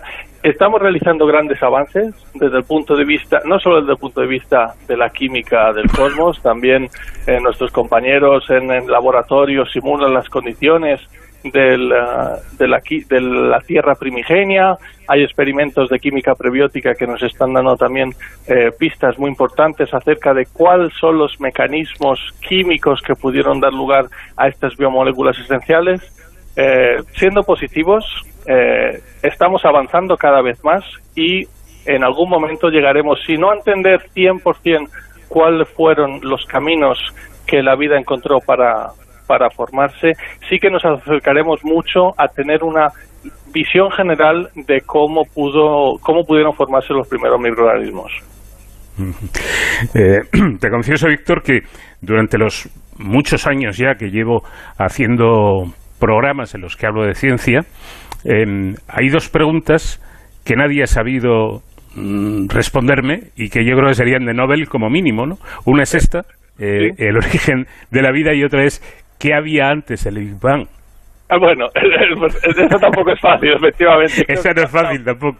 Tampoco esta noche te, vas a obtener la respuesta. Lo siento mucho. claro, ¿qué había antes del Big Bang? la, ciencia, la cosmología, la astrofísica, hemos llegado hasta el Big Bang antes, ¿qué había antes del momento cero? Bueno, pues eso eh, todavía no se puede contestar y bueno, cada uno desde el punto de vista personal busca las respuestas donde, donde, donde puede, ¿no? Pero ahora mismo no hay una explicación, desde, la ciencia no hay una explicación a qué hubo antes del momento inicial, digamos. Bueno, en todo caso, ya para terminar, me gusta mucho la definición que has hecho de esta molécula que hemos tenido en esta, en esta entrevista como invitada y las has llamado estas moléculas semillas prebióticas en el espacio. Eh, quizá esta sea la clave, ¿no? Semillas de las que surge la vida. Claro, claro. muchas veces eh, amigos, compañeros, eh, familiares me preguntan si, si hemos visto si hemos visto bichitos en el espacio y no no no hemos no hemos visto vida no, no, estamos ni siquiera favoreciendo la idea de la panspermia que dice que organismos vivos de otro lugar llegaron a nuestro planeta a través de meteoritos y planetas, a través de meteoritos y cometas. Lo que estamos, de lo que estamos hablando es, son de semillas, de ingredientes básicos, químicos, que pudieron dar lugar a la formación de la vida. Una vez, eh, una vez llegados a nuestro, a nuestro planeta, donde se dieron las condiciones necesarias. Es posible que estos mismos, estas mismas semillas químicas lleguen a otro planeta, en el que la temperatura a lo mejor es, es, adecuada, pero otras condiciones hacen que no se mm, desarrolle como se desarrolló aquí el, el, la vida. Esto es, incluso aquí en nuestro planeta la vida pudo no, no, no, tener un, único origen. Pudo haber varios intentos de, dar origen a la vida que fracasaron por el camino. No es, un, no es una, una autopista eh, de sentido único. Seguramente se pareció más a un árbol con distintas ramificaciones en el que muchos de los intentos no llegaron a buen puerto, pero uno sí que con, uh, conllevó, con, conllevó la, la, aparición de los primeros organismos. Bueno, incluso quien dice que a lo mejor no es necesario saberlo absolutamente todo, quizá en una idea un poco de mantener cierto romanticismo ¿no? en, estas cuestiones trascendentales. Eh, pero en cualquier caso. Mm, sí, los científicos tenemos, tenemos la costumbre de intentar querer saberlo todo. Sí. Exacto. es una mala costumbre que tenemos. Pero bueno, también dejamos también dejamos sitio al romanticismo. ¿eh? No, no, no, no son incompatibles. Son, son compatibles, efectivamente. Bueno, pues un paso más a través de este trabajo del que hemos tenido el placer de, de hablar y de aprender con Víctor Rivilla, investigador del Centro de Astrobiología. Víctor, ha sido un verdadero placer hablar contigo. Te el placer ha sido mío. Muchas gracias por, por la conversación. Un fuerte abrazo.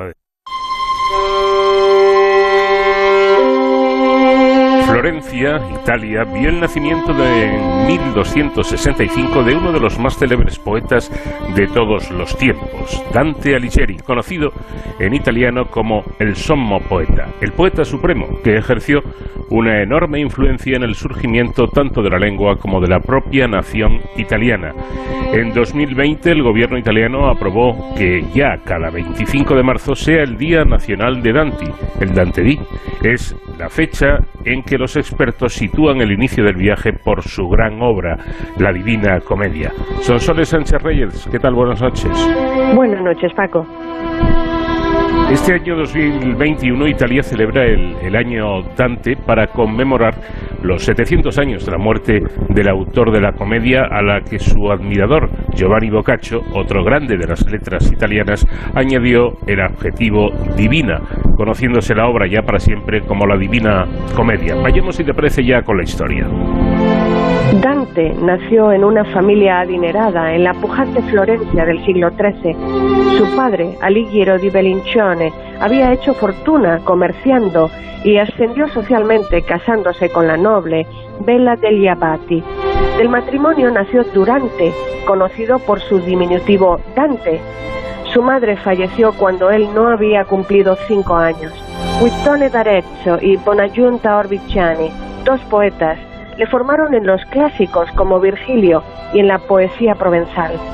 Con nueve años vio paseando a orillas del Arno a la hermosa Beatriz, hija de Folco Portinari, un acaudalado prócer florentino. En su autobiografía, La Vita Nuova, Dante asegura que nunca tuvo ojos para otra mujer. Fue la dama angelical por la que sintió un amor purificado y purificador volvió a verla diez años después, casada con un banquero, Simone de Ibardi, pero su relación corta y platónica, la joven murió con 24 años, los consagró como amantes legendarios.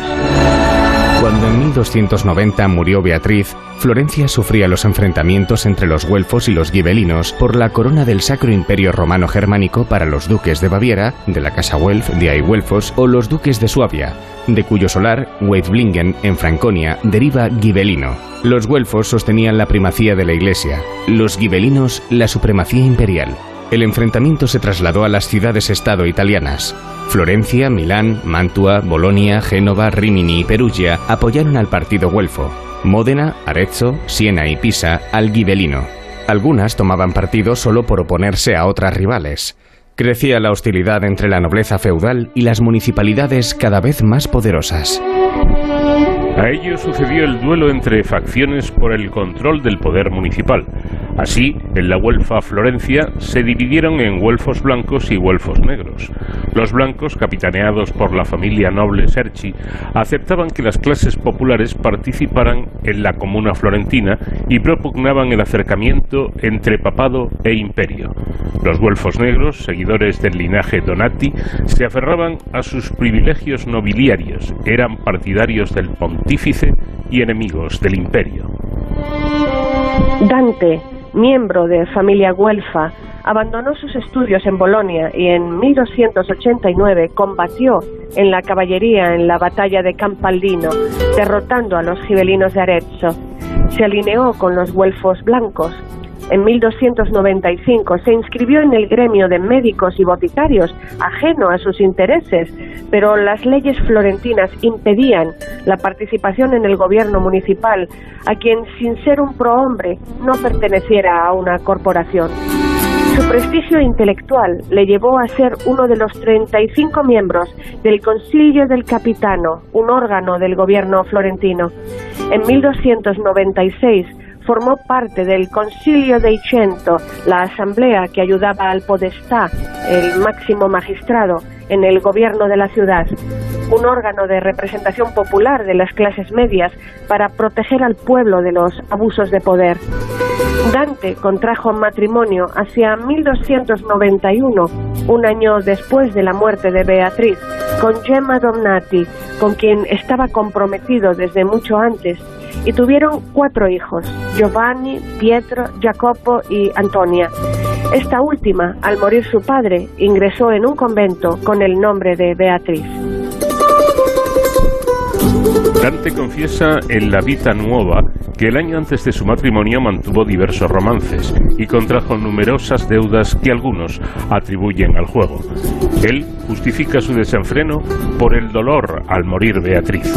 En 1300 los preeminentes güelfos blancos le nombran uno de los seis priores de la señoría que gobernaba Florencia. Los güelfos negros esperaban que el Papa Bonifacio VIII, que aspiraba a convertir la Toscana en feudo pontificio, interviniese. Presentaron el talante conciliador de la facción de Dante como connivencia con los gibelinos, enemigos de la injerencia pontificia en política. En 1301 los güelfos negros propiciaron la condena como traidores de tres florentinos en la corte papal. Para resolverlo, Dante fue comisionado a Roma en misión diplomática, pero fue retenido allí bajo pretexto de malversación de fondos públicos. Las tropas de Bonifacio VIII, lideradas por Carlos de Anjou, tomaron Florencia y la entregaron a los güelfos negros. Dante y los otros priores fueron juzgados por ilegalidad en la elección, oposición al Papa y violación de la paz. Fue condenado a pagar 5.000 florines y a dos años de destierro. Y al no comparecer ante el tribunal, continuaba en Roma, se le confiscaron sus bienes y de regresar a Florencia sería ejecutado en la hoguera. Los exiliados formaron un pequeño ejército que fue derrotado cerca de Mugello. Dante fue miembro del Consejo de los Exiliados. En Forlì fue secretario del líder gibelino Scarpeta Ordelaffi hasta la derrota de este cuando intentó tomar Florencia. Disputas en el seno de los blancos hicieron al poeta renegar de su partido. Cuando Enrique VII ascendió al trono del Sacro Imperio, le pidió poner orden en Florencia, pero el emperador atendió sus ruegos tarde e ineficazmente. En 1315, fallecido el emperador, las autoridades florentinas ofrecieron a quien ya era un poeta de renombre regresar a su tierra en duras condiciones, vestir saco de penitente, reconocer públicamente su culpabilidad y pagar una importante multa. Dante culpó a su propia facción política de su desgracia y no aceptó. El gobierno florentino dictó que de volver será decapitado con sus hijos adolescentes. Como secretario de Guido de Polenta, señor de Rávena, Dante residió allí hasta 1321 cuando se le encomendó viajar a Venecia a arreglar disputas por la adjudicación de unas salinas. Logró que las salinas permanecieran en manos de Rávena, pero contrajo malaria y poco después de regresar falleció, admirado por todos los poetas de su tiempo a los 56 años. Allí, por su voluntad, descansan sus restos en la Basílica de San Francisco. El Papa León X reclamó en vano los restos de los franciscanos de Rávena en 1519. En 1829 el gobierno florentino decidió erigir un espléndido cenotafio en su memoria y se lo encargó al escultor Stefano Rizzi, previendo que algún día los huesos del poeta volviesen a la Basílica Renacentista de la Santa Croce, donde reposan personajes como Maquiavelo, Galileo Galilei y Miguel Ángel. Con motivo del año Dante, se ha restaurado recientemente.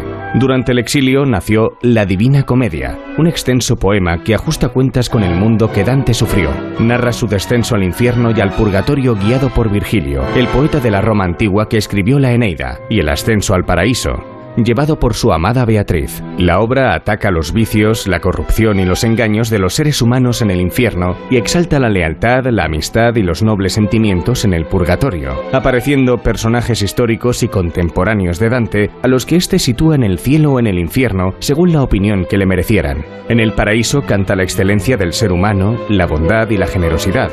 Dante aspira a regresar a su ciudad natal con los honores restituidos como escribe en el canto 25 del paraíso. Poeta volveré, y sobre la fuente de mi bautismo habrán de coronarme. Se dice, habitualmente en nuestros días, que una visión horrenda o una desgracia catastrófica es dantesca, pero deberíamos decir que es infernal, pues la gloria de Dios también es dantesca. En vida de Dante, Italia era un mosaico de pequeños estados con diversidad lingüística. En Florencia se hablaban 14 dialectos. Dante vio la necesidad de crear un patrón lingüístico común que llamó toscano, base del actual italiano. Pretendía la unión para formar un estado fuerte del Sacro Imperio Romano Germánico. Por eso Dante es considerado el padre de la lengua italiana. Le preocupó su lengua materna y la elevó a su máximo esplendor. Siempre asoció el italiano, su toscano, a su madre y lo defendió de quienes lo menospreciaban. Escribir sobre el infierno y el paraíso en lengua vulgar entonces era un reto. Italia también nació gracias a una dantemanía que enardeció a muchos jóvenes entre los siglos XVIII y XIX, haciendo de Dante el padre de la patria. Una exposición sobre la relación de Dante con Florencia ha sido ahora abierta allí, en el Museo Nacional de Erbargello, el lugar donde el poeta fue condenado el 10 de marzo de 1302 al exilio. El edificio alberga el primer retrato conocido del poeta, un fresco de Giotto en la capilla, terminado por sus discípulos a la muerte del pintor en 1337. El fresco, perdido por modificaciones en la capilla a lo largo de los siglos, fue recuperado en 1840. En muchos lugares de Florencia hoy día se pueden seguir las huellas de Dante. En la plaza de la Santa Croce, un Dante esculpido por Enrico Pazzi en 1865 lo representa con corona de laureles y un águila a los pies. A pocos metros de la plaza de Santa María del Fiore está el llamado Sasso di Dante, roca junto a la que se dice solía sentarse para mirar las obras de construcción del Duomo. Y su casa museo se encuentra junto a la iglesia de Santa Margherita dei Cerchi, donde el poeta y Beatrice Portinari acudían a rezar. Ahora su descendiente, el astrofísico Esperello di Serego intenta anular la sentencia que acusó a Dante, como se anuló la sentencia condenatoria de Galileo Galilei. La iniciativa para limpiar el nombre de Dante organiza un ciclo de conferencias con presencia de Antoine de Gabrieli, descendiente de Cante de Gabrieli di Gubbio, el funcionario florentino que condenó a Dante. Las dos ciudades que marcaron el nacimiento y la muerte de Dante, Florencia y Rávena, capitalizarán los actos de homenaje del centenario este año y sus alcaldes siguen negociando el simbólico retorno de Dante a la ciudad que le expulsó, mediante la vuelta temporal a Florencia de los restos del poeta, para poner fin a un exilio del que los florentinos se arrepintieron al poco tiempo, vista la magnitud que iba adquiriendo su obra literaria. Dante Alighieri ha sido el elegido, el personaje elegido esta semana en estos paseos por la historia. Gracias, como siempre, Sonsoles. Hasta la próxima semana. Hasta la próxima semana. Un abrazo. De cero al infinito.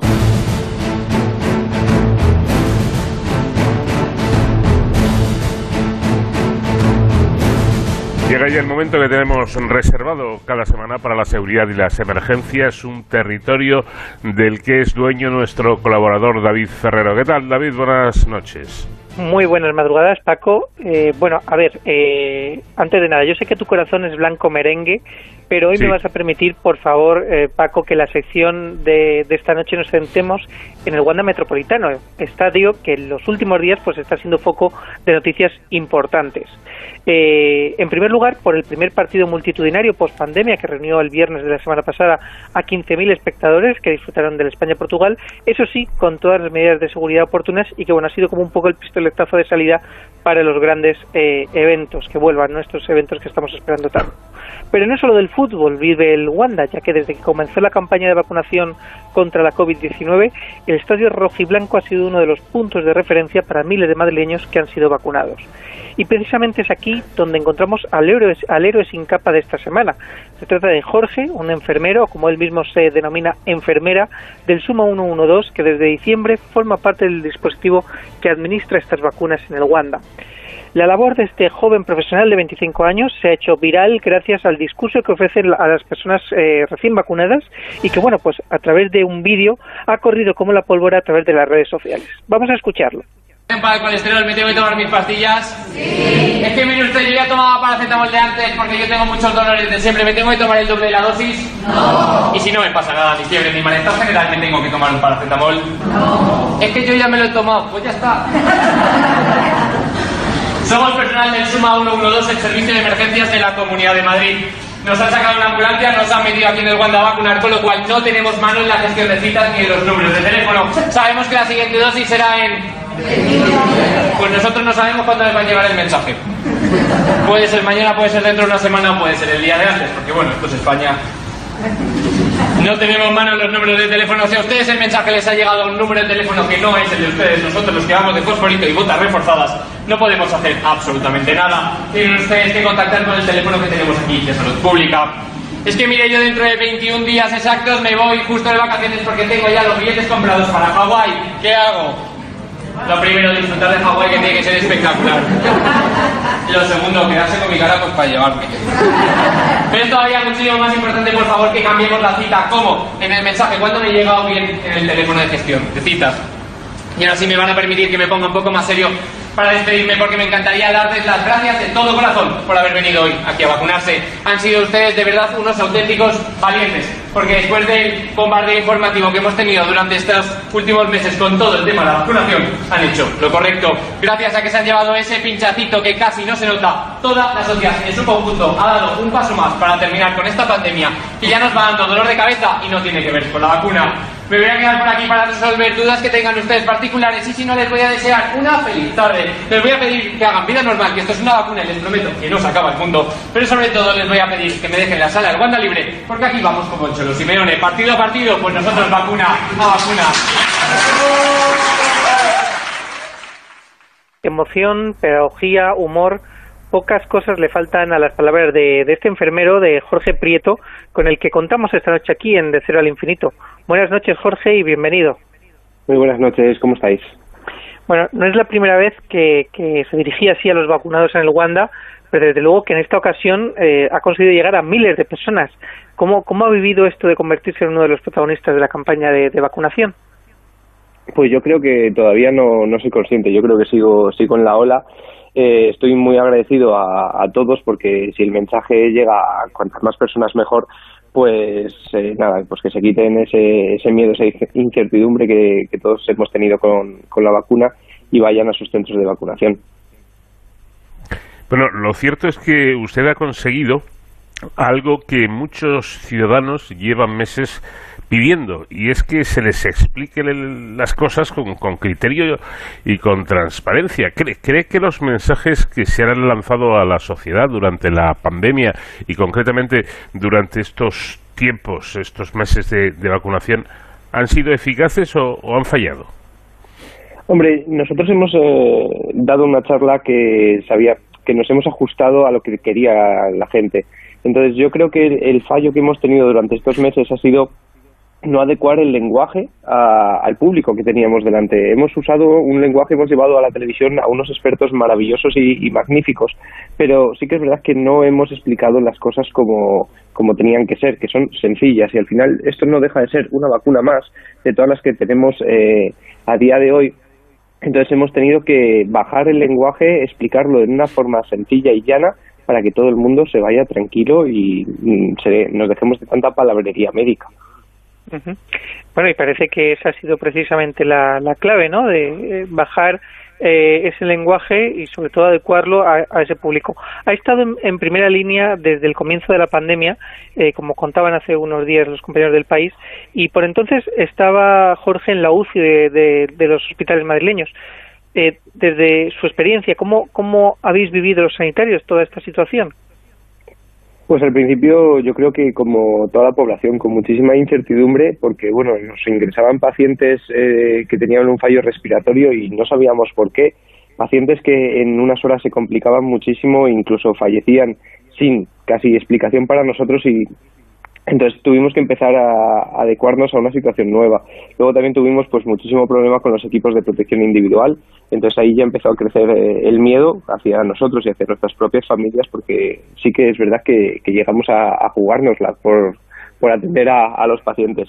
Y luego según ha, ido bajando pues eh, bueno hemos ido hemos ido viendo cómo las olas bajaban y cómo las curvas ¿no? que nos decían en la televisión pues nosotros las hemos ido viendo casi de primera mano. Cuando nosotros eh, nos subía el trabajo, sabíamos que eh, a los dos, tres días en la televisión iban a volver a decir que estamos en la segunda ola. En, esta sección hemos hablado alguna vez de la humanización de la asistencia sanitaria. Yo personalmente eh, me parece que, es, eh, que en España tenemos una gran sanidad, unos extraordinarios profesionales, pero que la humanización a veces se nos despista un poco, ¿no? Y yo considero que es tan importante como, como la propia asistencia técnica, ¿no? En cierta manera su discurso me parece que también va de eso, ¿no? De empatizar con las personas que, que te escuchan, de desdramatizar cuando hay una situación que se nos está escapando, como ocurrió con las vacunas, porque empezaron a pensar algunos que, bueno, que lo de la, la de la vacuna era Mm, eh, una especie de, de, pasar por el matadero, no vaya a ser que el trombo y no sé qué historia, y vamos, que la palmemos, cuando la cosa no va de eso. Y creo recordar, pues yo me, vacuné en el Metropolitano y creo que estaba usted eh, dirigiendo ese pequeño discurso y decía, eh, ¿nos puede ocurrir algo malo poniéndonos la vacuna?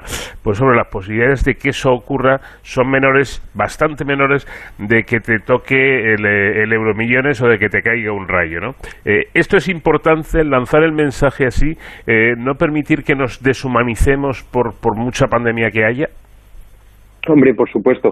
Eh, sí que es verdad que hemos eh, corrido muchas veces el riesgo de por ir con prisas, porque en la asistencia sanitaria habitual pues tenemos muchos pacientes, una carga de trabajo brutal en todos los estamentos, ¿no? En medicina de, atención primaria, en hospitales o en consulta vamos como pollos sin cabeza, vamos eh, atendiendo pacientes y corre, corre que tenemos otro. Entonces podemos caer en esa deshumanización por las prisas, pero tenemos que ser conscientes como profesionales que tenemos que parar, que el que la persona que tenemos enfrente es una persona, no es una rodilla, no son unos pulmones ni un corazón y atenderla como persona que es, porque puede ser que venga a consulta por una rodilla pero que su trabajo sea ser camionero y lo que le preocupe no es la operación de rodilla, lo que le preocupa es la recuperación para ver cuándo puede volver a, trabajar y eso es lo que hay que, entender de nuestros pacientes.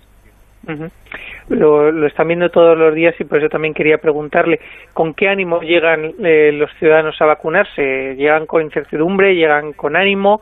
¿Llegan con cierto recelo? ¿Cuál es la, la tónica general? ¿Qué se respira en el Wanda y en otros puntos de vacunación como, como el Hospital Zendal, el Withing Center, etcétera?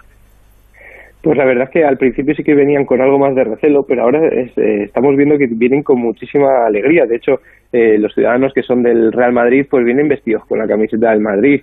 Los que son del Atleti, bueno, vienen con la bufanda, con la camiseta. ¿Me podéis hacer una foto, por favor, que esto es un momento histórico? Eh, venga, vamos, un pinchacito que ya está. Entonces vienen con muchísimas ganas y sí que es verdad que, bueno, siempre hay gente que viene con ese miedo, con esa incertidumbre, pero eh, el, resto de personas eh, le contagian. Bueno, hombre, si no pasa nada, venga, que, te ponen el pinchacito, esperamos aquí 15 minutos y, nos vamos a casa, nos tomamos unas cañas. Entonces es como eh, se contagia, la gente se contagia del buen rollo que estamos teniendo.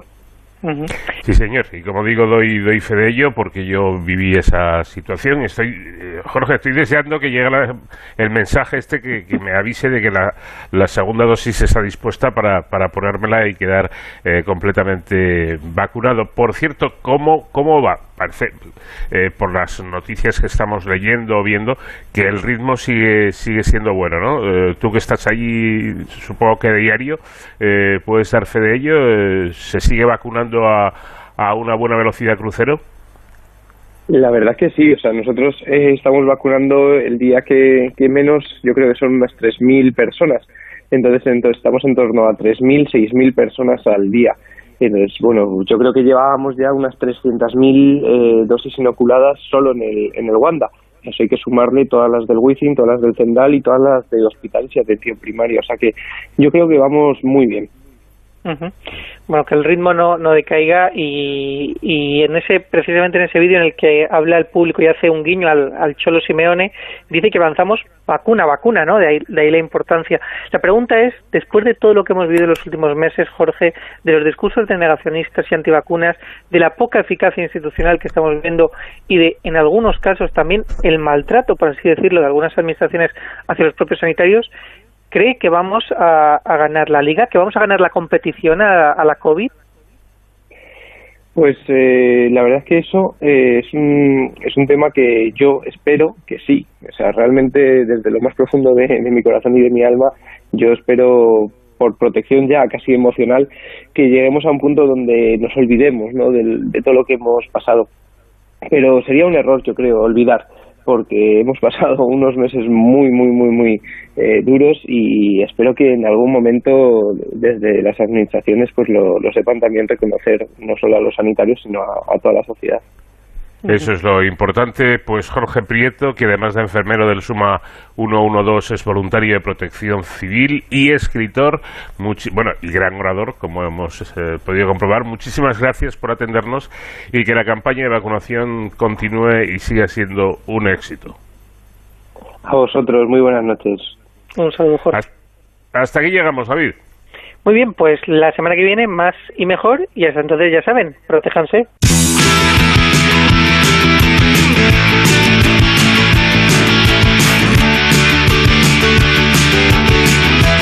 Onda Cero, de cero al infinito. Agotado nuestro tiempo, llega el momento de la despedida. Hasta aquí esta semana en De Cero al Infinito, pero ya saben que en siete días aquí les estaremos esperando para seguir disfrutando de este vuelo por el conocimiento que pilota en la Enterprise de Onda Cero el comandante Nacho García. Les habló Paco de León. Adiós. En sus manos estoy arruinado porque sin dinero no me quiere ver. No hay otra que lo haga mejor que Lola. Quisiera tenerla solo para mí, pero otros me pagan mucho más que yo y Lola sonríe y se va. ¡Qué pena!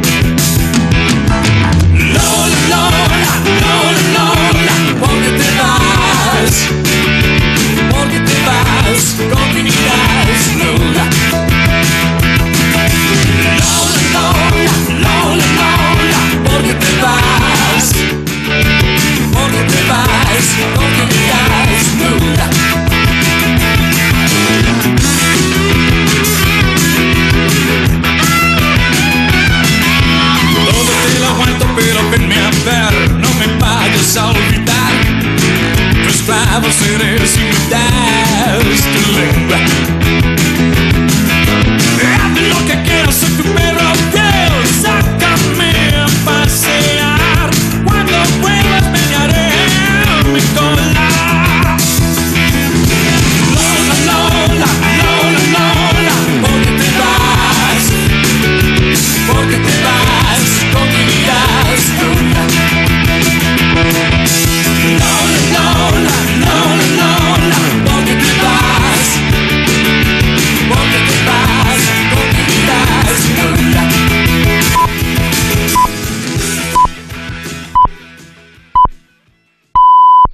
Son las 6 de la mañana.